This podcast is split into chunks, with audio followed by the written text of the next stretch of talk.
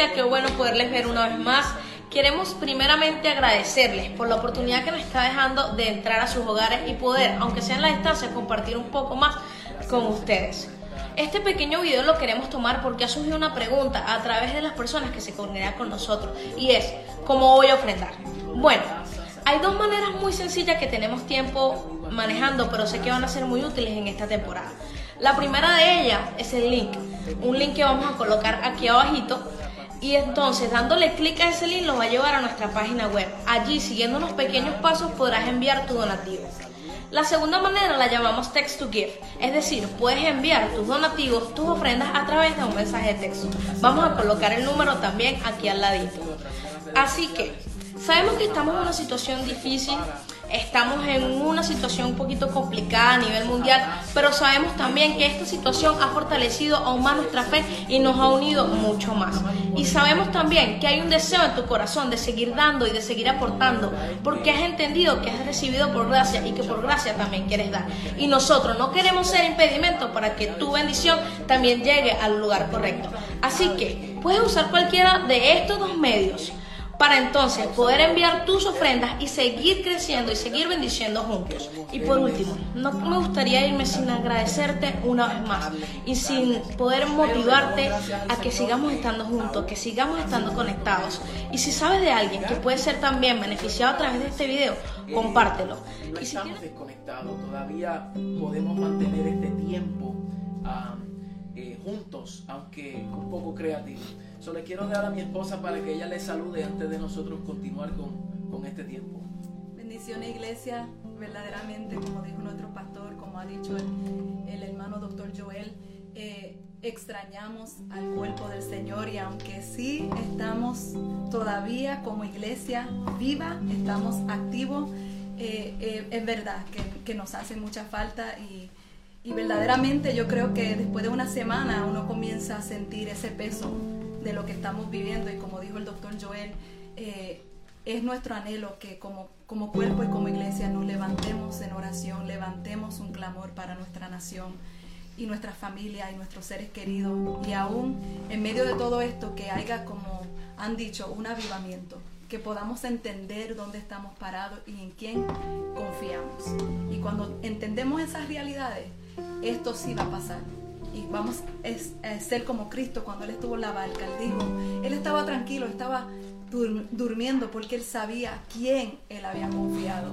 Y como iglesia les exhorto, tranquilos, estamos en las manos del único y verdadero Dios, el que nos ha sostenido, nos ha fortalecido en nuestros momentos más altos y nuestros momentos más bajos. Y sabemos que vamos a celebrar una victoria en Él y vamos a ver una cosecha gloriosa que va a salir de estos momentos difíciles que estamos transitando. Nos amamos, nos extrañamos tanto and we hope to see you soon. Amén, qué bien. Bueno, mis hermanos, eh, lamentablemente pues eh, debido al tiempo pues vamos a mantener eh, un idioma, quisiéramos traducir el mensaje en inglés, pero debido a, la dinámica que, que vamos a tener aquí, pues se hace un poco confuso. Esto quiere decir que tendremos que ser más creativos para también ministrar en inglés y llegar hasta nuestra comunidad de habla um, inglesa. Y, pero por el momento pues vamos a hacer todo lo posible, ¿verdad? Para, para ser efectivos y participar de este tiempo con nuestros amados hermanos hispanos. Queremos antes de nada saludar a algunos hermanos que nos están viendo, al pastor Víctor Ángeles, eh, Gmail, saludos, bendiciones a nuestra hermana María Shepherd, qué bueno que está conectada, eh, a Annie, muchas gracias por conectarse, qué bien, a los pastores Machicote, eh, saludos, bendiciones. Eh, también tenemos a Vilmari, a Bruni, aquí está con nosotros Monsi Pacheco, Edna Barbosa, qué bien, gusto verle. Bueno, ustedes nos ven a nosotros. a Tony Santana, Will Daly, Brenda Liz. Qué bien, qué bien, de verdad que nos, llena de gozo de, saber que ustedes están conectados ah, justamente con nosotros. Eh, también queremos saludar a los pastores, líderes, hermanos, amigos, colaboradores del reino que, que tanto amamos, que nuestra oración está con ustedes también, a nuestros familiares, la familia extendida eh, queremos decirle que nosotros hemos estado orando por cada, uno de ustedes. Sabemos que, que experiencias como esta también causan eh, momentos de aflicciones, crisis en ciertas áreas, en el ministerio.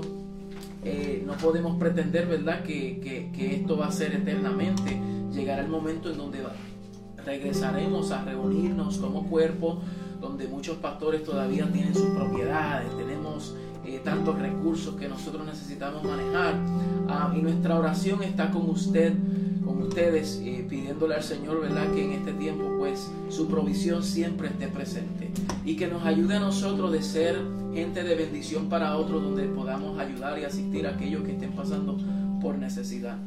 Ah, antes que nada, pues, eh, queremos, queríamos decir eso.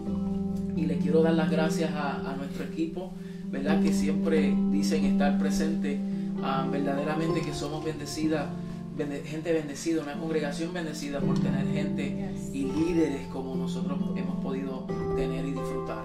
Eh, quiero hablar una palabra, una palabra y le quiero dar la bienvenida a los que están aquí, que puedan colaborar también si tienen una aportación. Lo queremos hacer un poco distinto, diferente. Ah, pero es una, una palabra algo que hemos venido escuchando a través de estas semanas es una palabra de esperanza.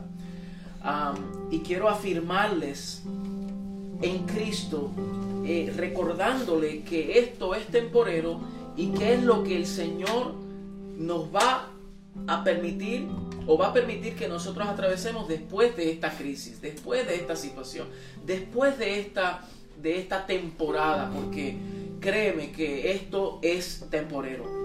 Esto es simplemente un espacio en el tiempo donde ocurren estas cosas, pero nosotros nuestra confianza está puesta en el Señor. Y sabemos, como dijo Pablo a los Corintios, mientras nuestro hombre exterior se va desgastando, el interior se renueva de día en día, porque esta es una leve tribulación momentánea, pero produce en nosotros un cada vez más excelente y eterno peso de gloria. Entonces, eh, la percepción que uno tenga acerca de algo define la actitud que uno asume y le ayuda a cómo responder. Entonces, si nuestra atención está en lo negativo y nuestra percepción está puesta en lo negativo, en la desgracia, en la prueba, en la tribulación, no nos permite nosotros ver con claridad para saber responder en medio de esta temporada. Entonces, no debemos de enfocarnos en la desgracia, en el problema, en la dificultad. Nuestra mirada está en la solución y la solución está en Cristo. Esa debe de ser siempre eh, nuestra actitud como hijos, embajadores del reino, como creyentes, como personas renacidas de Dios eh, eh, como aquellos que hemos sido llamados, escogidos, separados desde antes de la fundación del mundo, para que nosotros fuésemos sus hijos, eh, habiéndonos Él predestinado, ¿verdad? y nosotros pues debemos de entender eso. Y hay algo glorioso que yo estoy viendo, que creo que cada uno de nosotros estamos viendo también, que aunque esta crisis nacional y, mundial, en cierto aspecto, evoluciona, pero también hay un surgimiento del Espíritu. La iglesia del Señor se está posicionando en el lugar correcto. Cada día más vemos personas que están teniendo una esa convicción de saber que somos la iglesia. Esto va a hacer, a provocar que cambiemos nuestro lenguaje, que nosotros midamos nuestras palabras. Eh, porque como iglesia entonces hay algo que nos define a nosotros. Y al congregarnos juntos estamos siendo iglesia. Ah, y hay un, un dicho que hemos escuchado a través de las redes sociales eh, que dice que la iglesia no está cerrada, y es cierto, lo que está cerrado son los templos, los lugares de reunión, pero la iglesia está presente, la iglesia está viva, la iglesia está más fuerte que nunca y, y, entendida en el diseño y el eterno propósito del Padre, y eso es lo que ahora eh, queremos dar a conocer, ¿verdad?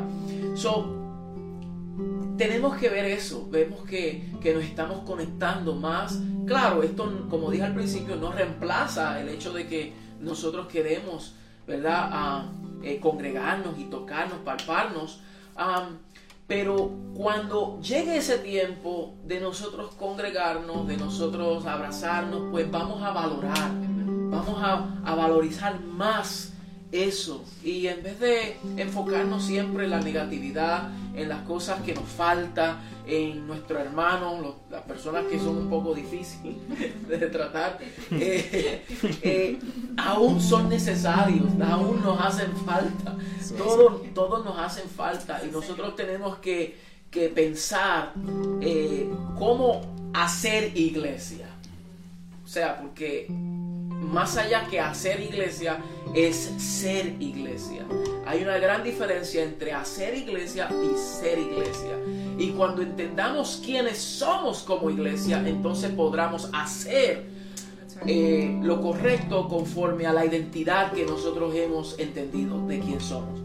So, el mundo está experimentando, por, está pasando por crisis. Esto que estamos viviendo es una crisis. Y una crisis son experiencias que uno no anticipó. Eso es una crisis. Hay una experiencia que uno no anticipa, que uno no se prepara. Son experiencias que nos toman de sorpresa, que llegan de momento y, toman a uno, eh, eh, ¿cómo es? Desprevenido. Y entonces uno no sabe cómo responder y eso se convierte en una crisis. Y estas crisis, pues normalmente cuando uno no está preparado, pues generan temor, generan depresión, frustración, soledad, eh, preocupación, desesperanza y todas estas cosas comienzan a llenar la vida y la mente de una persona que no entiende que su esperanza es Cristo Jesús. Y el mundo, es propio decir que el mundo está pasando por una crisis. Y, y es propio decir que para el mundo debe de experimentar todo eso que yo acabo de mencionar. Y una de las cosas que más apodera a una persona bajo crisis es el temor y el miedo. Y el temor y el miedo se define como una falta de desconfianza por causa de que no saben quién confiar, porque en aquello que puso su confianza ahora lo pierden, genera una crisis y esto se convierte en un temor porque no sabe cómo responder a eso. Y eso crea una incertidumbre en una persona experimentando crisis. Y dicen los profesionales que el mismo temor, el temor en sí mismo genera una recesión. El temor genera recesión. ¿Por qué? Porque cuando un consumidor pierde la confianza en el sistema eh, que lo alimenta, entonces deja de participar dejando de comprar, dejando de, ir y gastar. Entonces el temor lo paraliza, ¿verdad? Eh, y entonces eso crea otro problema más serio en nuestra economía. Pero quiero decirle que el mundo puede entrar en crisis, pero tú no. Tú no puedes. ¿Por qué? Porque tú no perteneces a este sistema. Tú y yo pertenecemos a un sistema a un gobierno, a un reino superlativo, superior. Y nosotros no somos del sistema, aunque sí eh, somos afectados eh, en nuestras experiencias de vida por causa de ese sistema. So, debemos de entender que el reino nunca pasa por crisis. Este reino nunca pasará por crisis. ¿Por qué? Porque el reino eh, tiene un rey, un rey que lo sustenta todo con la palabra de su poder, que, que, es su proveedor, es su provisión en momentos de dificultad. Él es quien lo sostiene, Él es quien lo fortalece. Y cuando los hijos de Dios pasan por, por diversas pruebas, nosotros sí tenemos esperanza porque Él es quien nos sostiene en el puño de su mano y Él provee para sus hijos. Y activa a los otros hijos, activa a la iglesia, aquellos que entienden y tienen eh, esta conciencia de quienes son en Cristo para ayudar a nuestro hermano y no dejar que ellos sufran. Entonces, nosotros no somos de este mundo, pero sí somos llamados para afectarlo para impartirle de aquella gracia que nos porta a nosotros, aquella gracia que nos habita, aquello que sí hemos recibido, nosotros debemos de dar la esperanza a los demás y decirle que sí en Cristo hay una solución, sí en Cristo hay provisión. Eh, este rey que gobierna este reino es un rey que cuida de sus ciudadanos y es un padre que cuida de sus hijos. Y por eso uno de los textos bíblicos que nosotros hemos venido escuchando es Filipenses 4, 6 al 7, donde dice, por nada estéis afanosos. Dice, por nada estéis afanosos si no sean conocidas vuestras peticiones delante de Dios. En toda oración y ruego con acción de gracias o sea, que nosotros no nos quejamos delante de un Dios que sabemos que Él provee. Nosotros respondemos con acción de gracia y le decimos gracias Padre porque tú eres nuestro proveedor y yo no he visto justo desamparado ni su simiente que mendigue pan. Nuestro Dios no deja que sus hijos mendiguen pan. Y dice, y la paz de Dios que sobrepasa todo entendimiento, aun aquellas cosas que no podamos entender, esta paz que nos gobierna sobrepasa ese entendimiento. Y esa paz guardará nuestros corazones y vuestros pensamientos en Cristo. Esos son los versos que hemos estado escuchando durante esta semana. Pero ¿sabes qué? Que los versos anteriores, en Filipenses 4:4, eh, dice, regocijaos en el Señor siempre. Wow. Primero dice, regocijaos en el Señor siempre. Otra vez dice, dijo, regocijaos. Vuestra gentileza sea conocida de todos los hombres, porque el Señor está cerca. Entonces, nosotros, la iglesia está en crisis y nosotros nos regocijamos porque tenemos a Cristo. Eh, tenemos nuestro proveedor. Ahora, este Señor, nuestro Señor, no nos prometió a nosotros eh, de darnos una vida libre de aflicciones. Él dijo, en el mundo tendréis aflicción.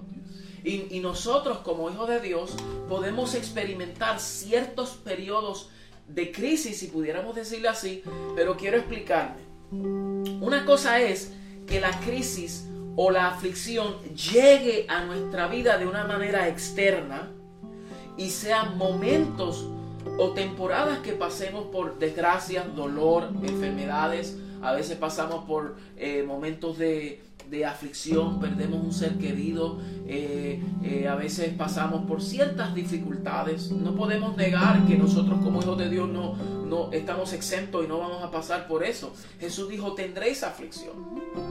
Pero sí una cosa es que la crisis entre en nuestro corazón y gobierne nuestra vida muy diferente. Entonces, aunque podamos de una manera externa experimentar por momentos de dolor, pero nunca la crisis puede habitar en un corazón que está lleno de Cristo. Porque cuando Cristo está presente, Él lo llena todo y no le da espacio para que dentro entre la crisis. Y esa es nuestra esperanza. Cristo en nosotros la esperanza de gloria. Y por causa que Él habita en nosotros, no debe de haber espacio para que entre el temor para que entre la depresión, para que entren estas cosas. Siempre hay una salida porque el que nos habita a nosotros, Él lo echa fuera. Y por eso dice que el perfecto amor echa fuera todo temor. Y las aflicciones del tiempo presente no se comparan con la gloria venidera que ha de manifestarse. Eh, usando ese ejemplo, eh, me viene a la mente Mateo 7, Mateo 7, 24, un texto que también nosotros hemos evaluado y hemos conocido y, hemos traído bastante palabras concernientes a, lo que estamos hablando. Pero quiero afirmar a aquellas personas que posiblemente no estén viendo y, y necesiten una palabra como esta. Jesús habla una parábola acerca del hombre, dos, dos hombres que estaban experimentando por la misma aflicción. Eh, vinieron tormentas, vinieron crisis, vinieron aguas, lluvias, eh, pero uno de ellos, su casa fue derrumbada porque su fundamento era de arena y el otro fue sostenida su casa porque su fundamento era Cristo, la roca incomovible. Entonces lo que quiero afirmar con eso y recordarle es que todos estamos pasando por esta misma necesidad, por dolores, eh, eh, estamos experimentando otros más que otros, ¿verdad? Porque siempre afirmo de que nosotros estamos bien, estamos guardados y estamos seguros y la plaga no tocará nuestra casa. Pero la verdad es que hay personas en nuestra comunidad, parte de algún familiar, que esta aflicción le ha afectado un poco más. Y yo quiero decirle que aunque estas aguas, estas tormentas, estos vientos han llegado a ti, ten paz, porque si tu casa está fundamentada sobre la roca que es Cristo, no vendrá desgracia ni derrumbe. Ahora, lo que sí debemos de comprender es lo que dijo Jesús. Él dice, el que oye mi palabra y la hace, este es el que fundó su casa sobre la roca. Vinieron los vientos, las tempestades, la lluvia, pero su casa no cayó porque estaba fundamentada sobre la roca. Mas el que oye la palabra y no la pone en práctica, este es el que edificó la casa sobre la arena. Vinieron los mismos lluvias, la misma crisis, la misma enfermedad, las mismas pruebas, pero a él sí, su casa fue derrumbada. ¿Por qué? Porque no comprendió el mensaje y no lo puso por obra. Pero tú y yo somos gente diferente porque hemos oído la voz de aquel que habla. Aquel que nos dice, yo estoy con vosotros y yo no los dejaré ni los desampararé. Yo estoy con ustedes. Aleluya. No quiero ser egoísta y no darle tiempo a que ustedes hablen. No sé si tienen una aportación. No, so good. so good. Bueno, yo sigo. Si ustedes tienen algo, levanten la mano. Mis hermanos, mire, en Primera de Pedro, la palabra que quiero traerles, voy a hacerlo rápido. Primera de Pedro 5, 10, nosotros vemos que Pedro le escribe esta carta y, y, déjame buscarlo aquí. En Primera de Pedro, nosotros vemos que él está escribiendo la carta a aquellos hijos, aquellos hijos de Dios, a la iglesia del Señor, aquellos que estaban pasando por un momento eh, de depresión, de persecución. Eh, y, dice a los expatriados de la dispersión en Ponto, Galacia, Capadocia, Asia y Bitinia, a los elegidos según la presencia de Dios, Padre, en santificación del Espíritu para obedecer y ser rociados con la sangre de Jesucristo, gracia y paso sean multiplicadas. So, la carta de, Pedro fue dirigida a aquellos expatriados, aquellos que habían sido afectados por la, por la persecución cuando Babilonia entró y, el, gobierno romano tomó control ah, y ellos tuvieron que huir. Claro está que nosotros no podemos comparar esa persecución, esa desgracia con lo que nosotros estamos experimentando hoy. No se puede comparar, porque todavía nosotros vivimos en nuestras casas, tenemos alimento, especialmente los que estamos aquí en Estados Unidos y estamos en nuestras regiones. Porque yo sé que esta señal también está llegando a, las naciones y, sé que hay otros que experimentan mucha más desgracia que nosotros. Y, y nuestra palabra de afirmación es para usted también. Pero aquellos pasaron por una tribulación fuerte. Y y Pedro le escribe a esta gente para afirmarlos y decirles que aunque estén pasando por un momento eh, de dificultad, un momento doloroso, un momento de desgracia, un momento conflictivo, tranquilo, hay algo que el Señor, el Dios de toda gracia, después que hayas padecido un poco de tiempo. Lo dice el verso 10. Primera de Pedro capítulo 5, verso 10. Dice más el Dios de toda gracia que nos llamó a su gloria eterna en Jesucristo, después que hayáis padecido un poco de tiempo, Él mismo os perfeccione, os afirme, os fortalezca y establezca. A Él sea la gloria y el imperio por los siglos de los siglos. Amén. Y esta es nuestra oración. Que después que pasemos por este momento, este tiempo en la historia, esta temporada, Él nos va a afirmar aún más. El Señor, el Dios de toda gracia, aquel que nos llamó a su gloria eterna, que hemos sido llamados con no un llamamiento de hombre, un llamamiento celestial, un llamamiento eterno. El que nos llamó a nosotros cuando estábamos muertos en delitos y pecados, llamó nuestro nombre para venir a resurrección de vida. Yo no sé cuántos entienden que han sido resucitados a resurrección de vida para participar de la vida de Cristo. Y nosotros fuimos eh, justamente muertos y crucificados con Él, pero para participar de la vida de Él. Aleluya.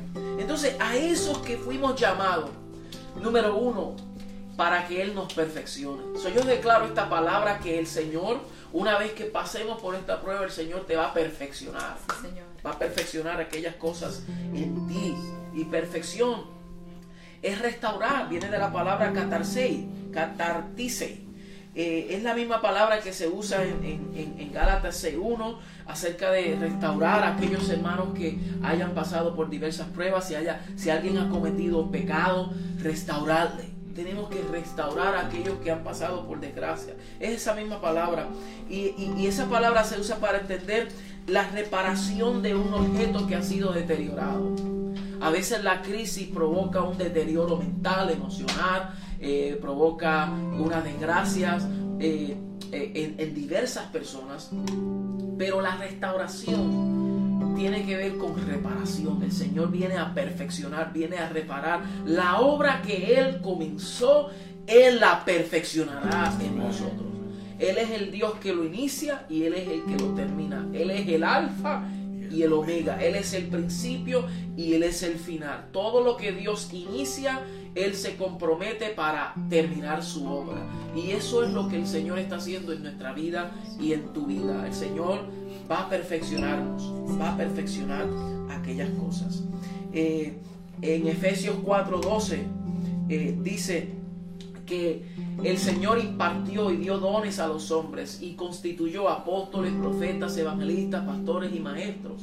Y esto, este gobierno apostólico eh, que, son gracias dadas al cuerpo, que dicho sea de paso, le damos gracias al Señor por apóstoles, los profetas, y los evangelistas de las naciones, los pastores y todos los maestros que necesitamos de ellos y necesitamos de la porción de gracia que han recibido en Cristo Jesús. Eh, ellos, como regalo dado al cuerpo, se han, se han dado para que hasta que todos lleguemos a la unidad de la fe. Y en este tiempo que nosotros estamos viviendo se requiere la unidad de la fe. No podemos estar perdiendo tiempo en diversidad de opiniones, en diversidad de, de, de, de pensamientos o doctrinas religiosas, eh, en división lo que son denominaciones distintas, cada cual tiene un pensamiento diferente y en cierto sentido esto ha generado una división en el cuerpo de Cristo y ha fragmentado la unidad de la fe. Nosotros debemos de poner todo esto a un lado y buscar aquellas cosas que nos unen. Y quien nos une es Cristo. Y eso nos llevará a la unidad de la fe, al conocimiento del Hijo de Dios para que seamos perfeccionados, para que llegamos a esa madurez en Cristo Jesús y ya no seamos niños fluctuantes llevados por doquiera por toda doctrina y estratagema de hombre que para engañar emplean con artimañas del error, sino que nosotros crezcamos en amor. Eh, esta perfección viene para afirmarnos en Cristo. Y Filipenses 1.6 dice, estando persuadido de esto, que el que comenzó la buena obra la perfeccionará. Lo segundo, no sé si alguien quiere compartir algo.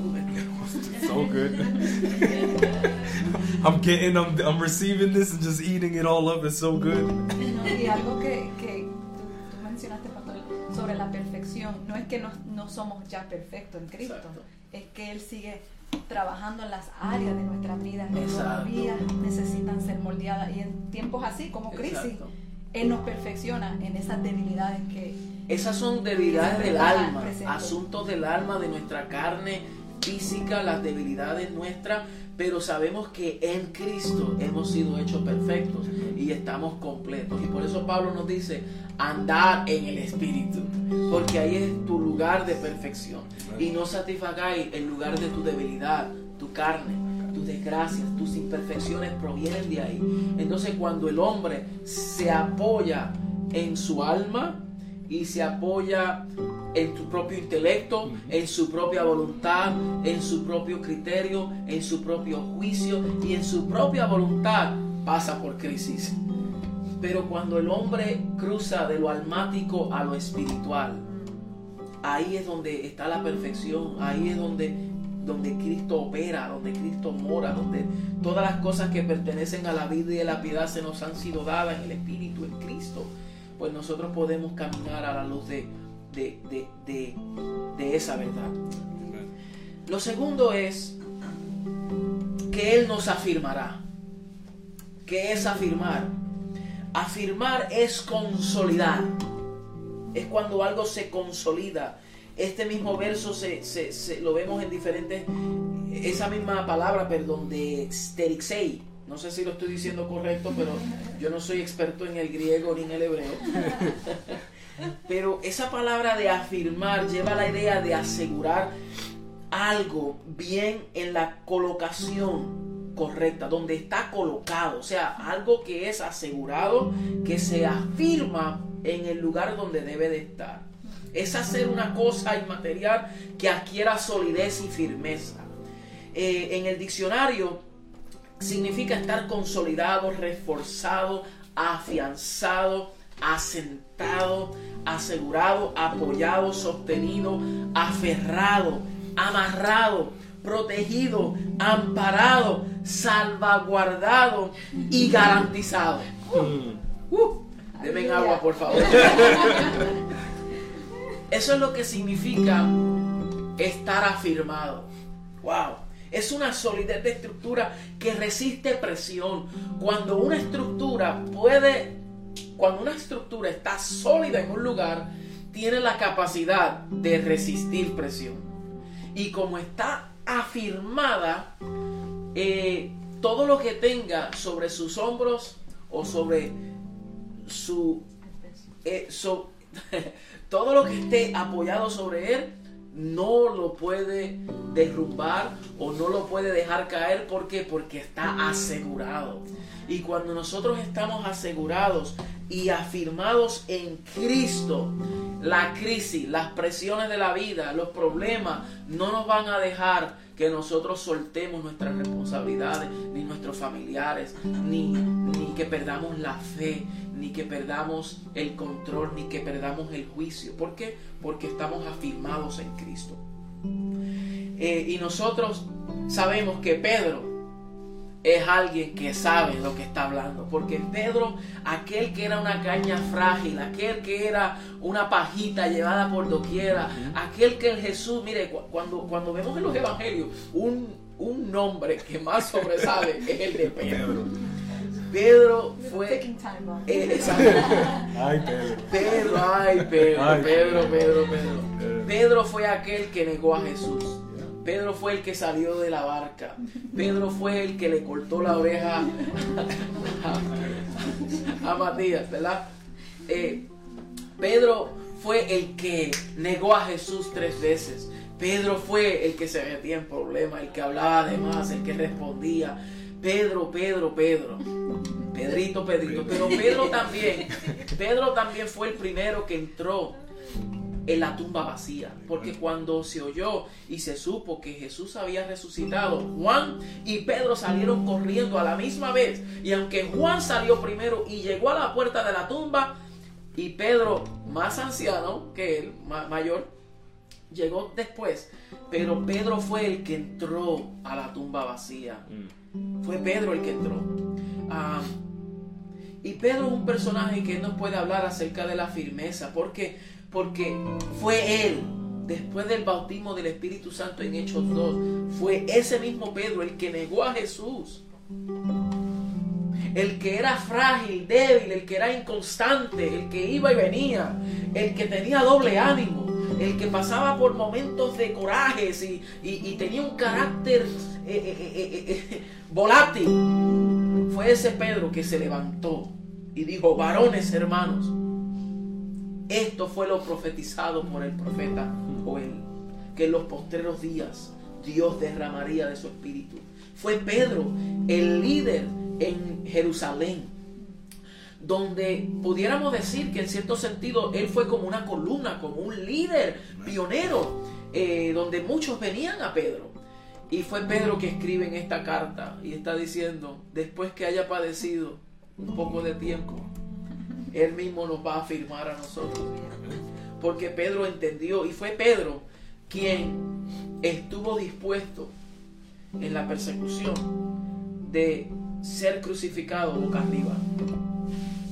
Mi pregunta sería si nosotros estuviéramos dispuestos a pasar por lo que. Pedro pasó, por lo que los apóstoles pasaron. Esto no es una crisis. Esto no se compara con lo que aquellos pasaron. Que aquellos a espada les retaron para que negaran su fe. A nosotros no nos hacen eso, tenemos una libertad de expresión. So hay que ver el lente con un lente diferente. Pero hay algo que va a ocurrir. Después que pasemos por esta temporadita, tú vas a salir más afirmado en Cristo Tú vas a salir uh, perfeccionado. Y lo otro es fortalecido. Fortalecido. Esta palabra fortalecido significa que vamos a salir más robusto. Viene de la palabra stesonei, que significa hacer más intensa la fuerza. Los músculos se fortalecen a través del ejercicio. O sea, cuando uno ejercita el músculo y lo sujeta bajo presión, es que el músculo se fortalece. No puede ver fortaleza si no viene una Dicho sea de paso, la prueba revela de qué estamos hechos. Mm. La prueba, nuestra fe tiene que ser probada. ¿Por qué? Porque las pruebas llegan a nuestra vida para ver de qué material estamos hechos. Va a revelar lo mejor de nosotros. Aquellas personas que de palabras hablan y declaran y tienen una mente triunfalista en el sentido de que lo declara, pero cuando le llega la prueba, ahí es que se da uno de cuenta si verdaderamente su fe se alinea a su, a su proclamación, si su convicción está reflejando su confesión. ¿Ve?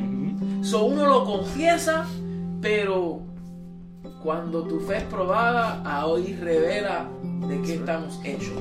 Y, y, estas, esas pruebas, tribulaciones, pues van a, eh, a fortalecernos somos sujetados a esa presión. En Romanos 4, 18 al 25 vemos cómo eh, eh, Pablo está hablando acerca de la esperanza y habló y dice, él, él creyó en esperanza contra esperanza para llegar a ser padre de mucha gente, hablando de Abraham. Abraham, aún cuando no veía lo que el Señor le había prometido, cuando no o sea, el Señor le hace una promesa de que va a ser padre de mucha gente, generaciones, que en ti serán benditas todas las familias de la tierra. Y, él cuando se vio a sí mismo lo que vio fue debilidad. Se vio un viejo ya, eh, inoperante, eh, vio a su esposa anciana ya, y él me imagino que dice cómo esto va a ocurrir. Porque lo que vio fue su debilidad y vio que ya era anciano, ya no tenía eh, formas de, de, producir. Pero dice que él creyó, él creyó. Y creyó y dice, conforme, para llegar a ser padre de mucha gente, conforme a lo que se había dicho, así será su descendencia. Y dice el verso 19, y no se debilitó en la fe al considerar su cuerpo Abraham no consideró su debilidad de su cuerpo. Dice que estaba ya como muerto, siendo ya casi de 100 años, o la esterilidad de la matriz de Sara. Dice, tampoco dudó por incredulidad. de la promesa de Dios, sino que se fortaleció en fe. Aleluya. Dando gloria a Dios. So Abraham, en vez de poner su mirada en su debilidad y su desgracia o su, o su falta de producir, su escasez, mm, su vejez, él puso su mirada y se fortaleció en fe y puso su mirada en aquel que era capaz de prometer, de cumplir lo que le prometió, que en él vendría una descendencia poderosa sobre la tierra. Y esa simiente que nos habla luego Gálatas, está hablando de Cristo. Cristo es la simiente de Abraham, en cual todas las familias de la tierra son bendecidas. No es por Abraham como hombre, porque Abraham era débil en su carne. Era la simiente que Abraham estaba aportando, que era Cristo mismo. En esa simiente es donde todas las familias de la tierra son benditas y bendecidas. Entonces lo que quiero afirmar con esto es que nosotros tenemos que entender que esta, este proceso nos va a fortalecer a nosotros para poner siempre nuestra mirada en el Señor. El verso 21 dice, plenamente convencido de que era también poderoso para hacer todo lo que había prometido, por lo cual también su fe le fue contada por justicia y no solamente con respecto a él se escribió que le fue contada Verso 24, sino también con respecto a nosotros. Aleluya. A quienes ha de ser contada esto es a los que creemos en el que levantó de los muertos a Jesús, Señor nuestro, el cual fue entregado por nuestras transgresiones y resucitado para nuestra justificación. No sé si todavía estamos ahí. Wow, muchas personas están recibiendo esta palabra qué diferente es, ¿verdad? Eh, hablarle a la cámara y, no escuchar un amén, gloria a Dios. Pero cuando usted, reciba ese amén, mira, usted le da al thumbs up. le da un amén al thumbs up. Eh, pero aquí están mis hermanos. Bueno, mis hermanos, vamos, vamos concluyendo el, punto. Eh, dice, el último punto es que después que haya padecido un poco de tiempo, él nos establecerá. Esa palabra establecerá, eh, para que Él nos establezca, significa fijar residencia en alguna parte, es plantarse, sembrar, echar raíces. Es similar a, a lo que es estar afirmados. Sin embargo, que el estar establecido es algo donde se puede más atribuir a lo que es una cimentera eh, tiene que ver con eh, colocar en un lugar inconmovible. Es donde algo está colocado, donde echa raíces profundas. ¿Ve? Y es el ejemplo que usamos eh, en Mateo 7. Descendió la lluvia, descendió estas tempestades, todo, pero por causa del el fundamento donde está colocada esta casa, pues no puede venir desgracia ni puede venir pérdida. ¿Por qué? Porque el ser establecido tiene que ver con el fundamento en donde nosotros hemos sido colocados. Nosotros estamos colocados. El, el, ser afirmado habla de, de nosotros donde estamos puestos. Pero el estar establecido es el lugar donde hemos sido colocados. Que no es un lugar moverizo, no es un lugar de tierra eh, que se mueve, ni es un lugar inestable, es el mejor lugar, el lugar más seguro es Cristo mismo. Ese es el lugar. Colosenses 1, 18, 23 dice, por cuanto agradó al Padre que en Él, hablando de Cristo, habitase toda plenitud y por medio de Él reconciliar consigo todas las cosas que están en los cielos, haciendo la paz mediante la sangre de su cruz, y a vosotros que también queráis en otro tiempo extraño y enemigos de en vuestra mente, haciendo malas obras, os ha reconciliado. A vosotros que antes éramos extranjeros, éramos advenedizos, aquellos que estábamos alejados de los pactos, aquellos que no pertenecíamos a la, a la familia de Dios, aquellos que por su gracia nos ha hecho participantes de esta obra de gracia, aquellos, aquel Señor que derribó aquella pared intermediaria que nos separaba entre judíos y griegos y gentiles y ahora él, por su gracia, arrancando el velo, dándonos acceso directamente al trono de la gracia, nos hizo partícipes y copartícipes, aleluya, de este pacto eterno donde tenemos todos los beneficios, la riqueza de su gloria. Se nos reconcilió en Cristo, en su cuerpo de su carne, por medio de la muerte, para presentarnos santos y sin manchas irreprensibles delante de Él. Y luego dice, si en verdad permanecéis fundados y firmes en la fe. Si es que en verdad permanecemos firmes y fundamentados en esa convicción de fe. Porque estas cosas, como dije antes, son cosas que no se ven con el ojo físico, pero se pueden manifestar visiblemente después que la hayamos internalizado y hayamos eh, recibido en el Espíritu si verdaderamente nosotros estamos firmes en esa convicción de fe, sin moveros de la esperanza del Evangelio que habéis oído, el cual se predica en toda la creación que está debajo del cielo, y Pablo dice del cual yo, Pablo, fui hecho ministro.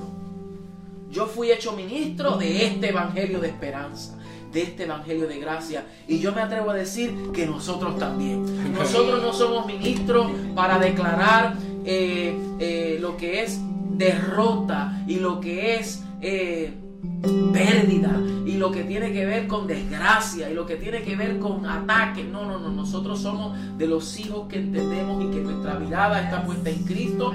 Estamos sobre la roca, estamos dentro del arca, estamos guardados en el puño de su mano. Y aunque vengan todo tipo de ataques, nosotros estamos guardados en Cristo Jesús. Aunque tengamos que algunas veces perder la vida. Porque Aquí en Estados Unidos no sabemos lo que es eso. Pero ¿qué tal de aquellos que están en aquellos países donde son perseguidos, hoy, hoy, donde son perseguidos y su fe es amenazada y a veces hasta con espada tienen que morir por su fe? Y no podemos decir que nosotros nunca pasemos por eso. Pero sí, aunque podrán tocar nuestro cuerpo, aunque podrán quitarnos la casa, aunque perdamos el carro, aunque perdamos las cosas, pero hay algo que nunca nos podrán quitar ah, y es la convicción de fe. Ahí no nos podrán mover. So, tú y yo estamos fundamentados. ¿Vas a decir algo, Diego? Yo tengo un, ah, un testimonio. Gracias. Uh, pero que me deje compartirlo. Um, ¿Y cómo están iglesias? Bendiciones. Uh, los extraño mucho a todos. Extraño estar allá arriba también en el altar, viendo todas sus caras y todo. Um, quiero compartir este pequeño testimonio. Tómenlo de un joven que a su corta edad ha visto la mano de Dios como él nunca se lo imaginó. Gracias a Dios por la familia que tengo en mi congregación, por la familia que Dios me ha regalado en mi casa y, y por el Espíritu Santo que Dios me ha regalado también. Um, quiero tocar la historia de Job ustedes saben la historia de Job y se les recuerdo que Job era tan fiel a Dios y Job amaba a Dios y Job adoraba a Dios y eso era en el Viejo Testamento donde no había este, revelación de adoración, no había revelación de fidelidad a Dios como la tenemos en el Nuevo Testamento, pero él lo hacía. Entonces el enemigo vino a Dios y le pidió permiso para tentar a Job y para tentar en contra de su vida, para quitarle todo. Y Dios le dijo, sí, vamos a ver cómo es la fidelidad de Job. Entonces el enemigo le quitó todo a Job, todo en lo físico. Job quedó en la calle, Job quedó homeless, nada, nada, Job quedó, quedó sin pelo um, y, y todo, ¿verdad? Pero Job aún en el suelo, Job aún sin fuerza, Job aún sin esperanza, Job estaba siendo fiel a Dios. Job levantaba sus manos para adorar a Dios. Job decía en voz alta, Dios, yo confío en ti, yo sé que tú estás conmigo, yo sé que tú existes. Después de todo ese proceso que Job estuvo solo, sin, sin esperanza, porque él estaba solo físicamente, pero con esperanza espiritual y reafirmado en su espíritu, Dios llegó a él como nunca. Dios le dio a él y le multiplicó, no le duplicó, no le triplicó, no le cuatriplicó, le dio todo al 100%. Este proceso que estamos pasando es como el proceso de Job. Y no, te- no le estoy diciendo es para probar su fe, es para probar su fidelidad. Pero estar en casa, hay un propósito para todo. Dios no hace nada sin un propósito. Entonces el estar en casa es un propósito para ti, para tu espiritualidad, para todos aquellos momentos que tú puedas aprovechar al máximo para tener una comunión con el Señor, para irte a ese rincón solo con Él y tener esa comunión de nuevo si no la has tenido otra vez. Esta es la oportunidad de dejar el trabajo, la excusa del trabajo a un lado, dejar la excusa de los niños en la escuela a otro lado, dejar la excusa de la- los appointments de los doctores que están cancelados, dejar todas esas excusas para tú enfocarte, así como afirmando lo que dijo el pastor Willy, enfocarte en Él, en tu convicción, en tu fe. Tengo un testimonio pequeño, rapidito. Am, cuando yo vine a este país, yo lo tenía todo en mi país. Yo estaba en dos bandas eh, de música, tenía di- nos conseguía dinero por medio de eso, era um, no tocaba para la gloria de Dios. Um, tenía novia, tenía esto, tenía aquello. Entonces mi padre me dice, ¿quieres venir? Y, y yo le digo, no, no quiero, yo, te- yo lo tengo todo aquí, ¿por qué tendré que ir? Y me dice él, pues, una cosa te voy a decir, las grandes personas son hechas por grandes decisiones. Si tú tomas decisiones grandes, tú serás grande luego. Entonces eso me, me animó y yo me vine. Pues lo perdí todo, vine aquí, no tenía vida social, no tenía ni celular y era joven. Ustedes saben cómo el Eso es sufrimiento. una crisis. Eso es una Eso es una crisis en sí mismo, eso es una crisis. dejé a la novia que tenía, dejé la música que tenía ya aquí, eso era, eso era mi vida para mí. Dejé mi mamá, que es la que me crió por mis primeros 15 años. Lo dejé todo. Yo me sentía solo, me sentía sin nada, me sentía sin esperanza, no, sa- no sabía ni por qué estaba aquí. No sabía cuál era mi futuro, pero mi papá fue sabio y me llevó a la congregación donde conocí a Pastor Willy, conocí a toda esta familia. Y al no tener nada es como que es un plan de Dios con el propósito, con el propósito de que te voy a quitar todo porque necesito que te enfoques en mí. Entonces, por la gracia de Dios, el Espíritu Santo tocaba la puerta y yo sin saber yo lo negaba o sin saber lo dejaba de entrar, pero era un sí, un no, un sí, un no, hasta un día que el pastor dijo, ¿quién quiere aceptar a, a Dios en su corazón?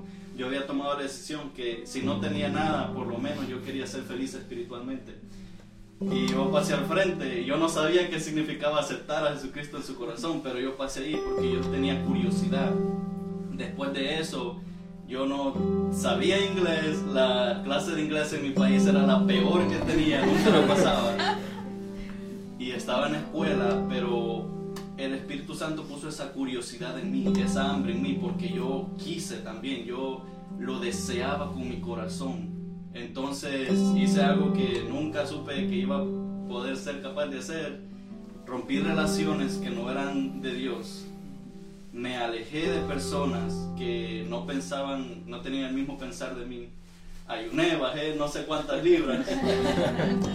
Oraba durante la- entre la escuela, oraba entre clases, estudiaba la palabra entre clases y cinco minutos la profesora estaba escribiendo algo en la pizarra, cinco minutos yo estaba leyendo la Biblia, estudiando algo así, porque yo quería saber de él.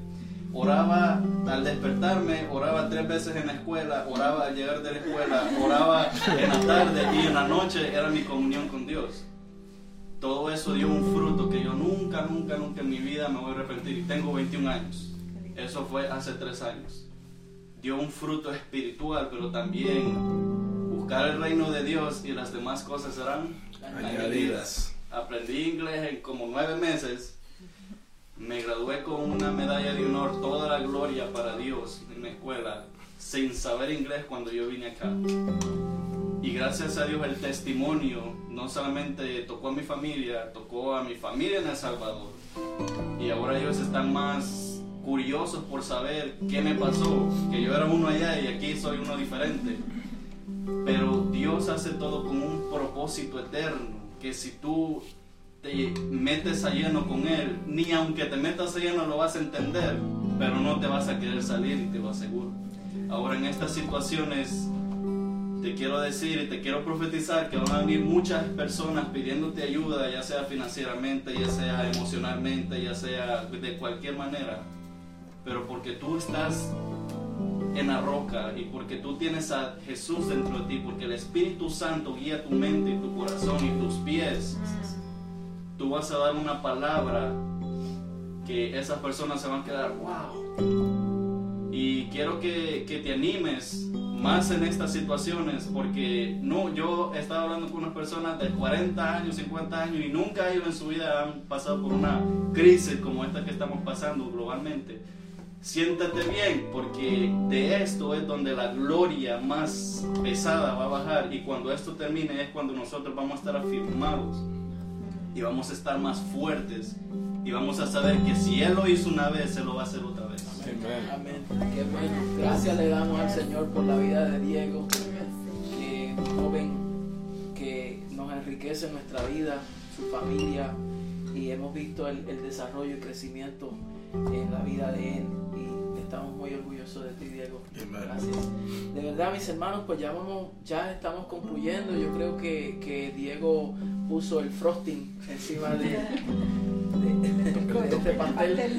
Eh, y es muy cierto. Si Job pasó por eso, pero él entendió y, y tuvo una convicción muy interna, nosotros debemos de también eh, tenerlo. So, eh, quiero orar, quiero darle gracias al Señor, quiero que usted, eh, espero que usted haya recibido esta palabra y que le haya eh, ministrado fuertemente.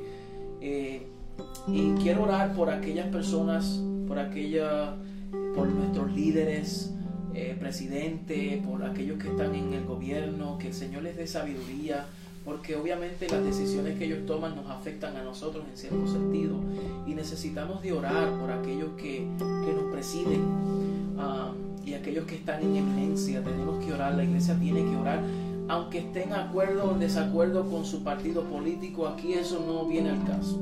Aquí lo que viene al caso es de que cada uno, cada nación tiene su presidente y nuestra responsabilidad es orar por ellos. A César lo de César y a Dios lo de Dios, ¿verdad? Entonces quiero orar por eso, quiero orar por los pastores, líderes, eh, ministros a nivel de las naciones. Um, queremos orar por ellos también para que el Señor pues en sus respectivos lugares les dé también entendimiento y sabiduría. Si hay algún pastor que no tiene estos medios, debe de también considerar que este mensaje no se puede detener. Nos podrán cerrar los templos, las facilidades donde nos reunimos, pero jamás nos podrán cerrar la boca Ah, para nosotros proclamar este glorioso evangelio y esta poderosa verdad. La mamá de Raymond la, la opera mañana. Han Sí. oración por luz. Oramos por Luz Aponte porque ella está en el hospital ah, y, y le van a imputar un dedo y nosotros queremos orar. Así que Raymond, yo sé que tú no estás viendo ahí, eh, ten confianza y ten paz, que aunque tú no puedas llegar a ese lugar, a ese hospital donde como hijo deseas estar y no te lo permitan, pero allí en el hospital hay uno más poderoso que nosotros. Allí está el que tiene que estar, que va a cuidar de tu mamita durante ese proceso. Entonces oramos para que, para que ella también pues, pueda recibir esa, esa, esa sanidad en el nombre del Señor.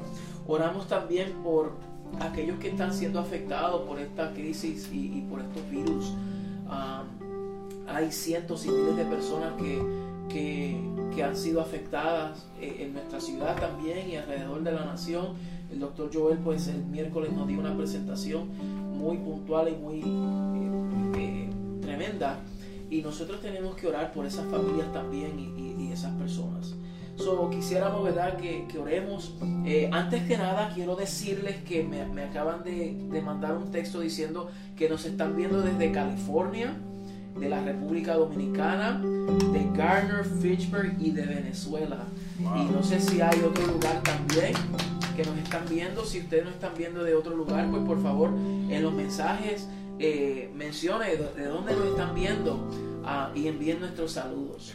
Ah, eh, también eh, me dicen que para hacer algo distinto, donde quiera que usted se encuentre, tome una foto y envíela, postee donde usted se encuentra y nosotros vamos a ver, ¿verdad? Eh, desde dónde es que nos encontramos, ya sea en tu sala, ya sea en tu casa, ya sea en el parque afuera, en el balcón, ya sea en tu vehículo, no sé dónde usted se encuentre. Usted eh, envíenos una foto y postee esa foto y envíe nuestro saludo y para declarar y afirmar verdad de que, de que estamos aquí, estamos presentes y estamos conectados. So, vamos a vamos a orar y con esto concluimos en esta en esta gloriosa mañana. Gracias nuevamente por estar y acompañarnos a nosotros. Padre, te damos gracias y te bendecimos, Señor. Aquí tus hijos reunidos, entendidos, tranquilos porque sabemos, Señor, que tú eres nuestra esperanza, tú eres nuestra roca. Y nosotros sabemos que todas las cosas que pertenecen a la vida y a la piedad, tú nos las has dado a nosotros por tu divino poder. Y nuestra confianza y esperanza eres tú, Señor. Estamos confiados de esa verdad y sabemos que hemos sido llamados, que el Dios de toda gracia, no gracia parcial, sino la resurrección de vida, que nos ha conformado a la imagen de tu Hijo, Señor. A ti te adoramos y a ti te bendecimos y es a ti quien nosotros oramos, Señor. Y oramos por nuestras familias, oramos por nuestros hermanos en todas las partes del mundo, toda la iglesia del Señor, donde quiera que se encuentre, aquellas personas que están congregándose así de esta manera. Oramos y le damos gracias, Señor. Te damos gracias porque tú permites que esto ocurra a través de las naciones, donde la iglesia está presente y está siendo es sabia al expresar de, esta, de este glorioso evangelio, Señor. A ti te damos gloria y te damos honra, Señor. Oramos por los pastores, los líderes en las naciones, Señor, esperando que tú los llenes de sabiduría, inteligencia espiritual para que nosotros podamos andar como es digno y agradarte en todo, que tú les fortalezca en el hombre interior, fortalecidos con poder, Señor, en el hombre interior por tu espíritu, que cada día más tu iglesia sea eh, eh, entendida en, en quién le posee y que nosotros podamos expresar y manifestar a Cristo en todos los órdenes de la vida. Señor, oramos por aquellas personas que han sido afectadas por este virus, aquellas personas que, que, que- que están en los hospitales. Señor, oramos por ellos y declaramos misericordia, salud en ellos, Señor. Que tu iglesia entienda que nosotros tenemos autoridad, tenemos poder, tenemos la unción, Señor, de declarar sanidad sobre ellos. Oramos por los médicos, los enfermeros, los doctores, aquellas personas que trabajan en el sistema social, eh, en salud pública, a cada uno de ellos, a los policías, a los bomberos, Señora, a los gobernantes, a los alcaldes de cada ciudad. Oramos por cada uno de ellos, a los maestros, a los líderes que nos sirven a nosotros. Señor, que sea tu gracia y tu gloria operando. Que en medio de esta aflicción y en medio de esta crisis nacional y en esta crisis mundial, Señor, que tu gloria sea vista y sea dada a conocer, Señor, porque tu palabra dice que la tierra será llena del conocimiento de tu voluntad, así como las aguas cubren el mar, así será vista tu gloria en las naciones y esa gloria se dará a conocer cuando una iglesia relevante y una iglesia sea manifestada en todos los órdenes de la vida, Señor. Hay un surgimiento que está ocurriendo en las naciones y es este levantamiento de la iglesia donde ocupa lugar. Gracias te doy por ellos y oramos por ellos, oramos, Señor, por los familiares Oramos por aquellas personas, Señor, por la mamá de Raymond. Oramos por ellas, Señor, que, que aunque ellos no pueden llegar a esos lugares, pero tu gloria y tu gracia sí está presente. Y nosotros declaramos, Señor, provisión y declaramos salud sobre ellos. Señor, aquellas personas que están experimentando eh, eh, crisis económica, que han perdido sus trabajos, que no pueden trabajar y producir, Señor, declaramos tu provisión operando, que tú activa personas eh, alrededor para que les puedan asistir y les puedan ayudar, Señor, y ellos puedan ver tu amor y tu gracia operando en ellos. Gracias te damos, Señor. Gracias te damos. Te adoramos y te bendecimos. Te adoramos y te bendecimos. Te damos gloria y te damos honra, Señor. Y confiamos en la esperanza que hemos recibido de ti, Señor. En tu nombre. Amén y amén. Sean todos bendecidos. Bendiciones. Bendiciones. Gracias por acompañarnos y darnos el privilegio de poder llegar ante ustedes a través de estos medios y ser un instrumento donde Dios pueda ministrar su vida.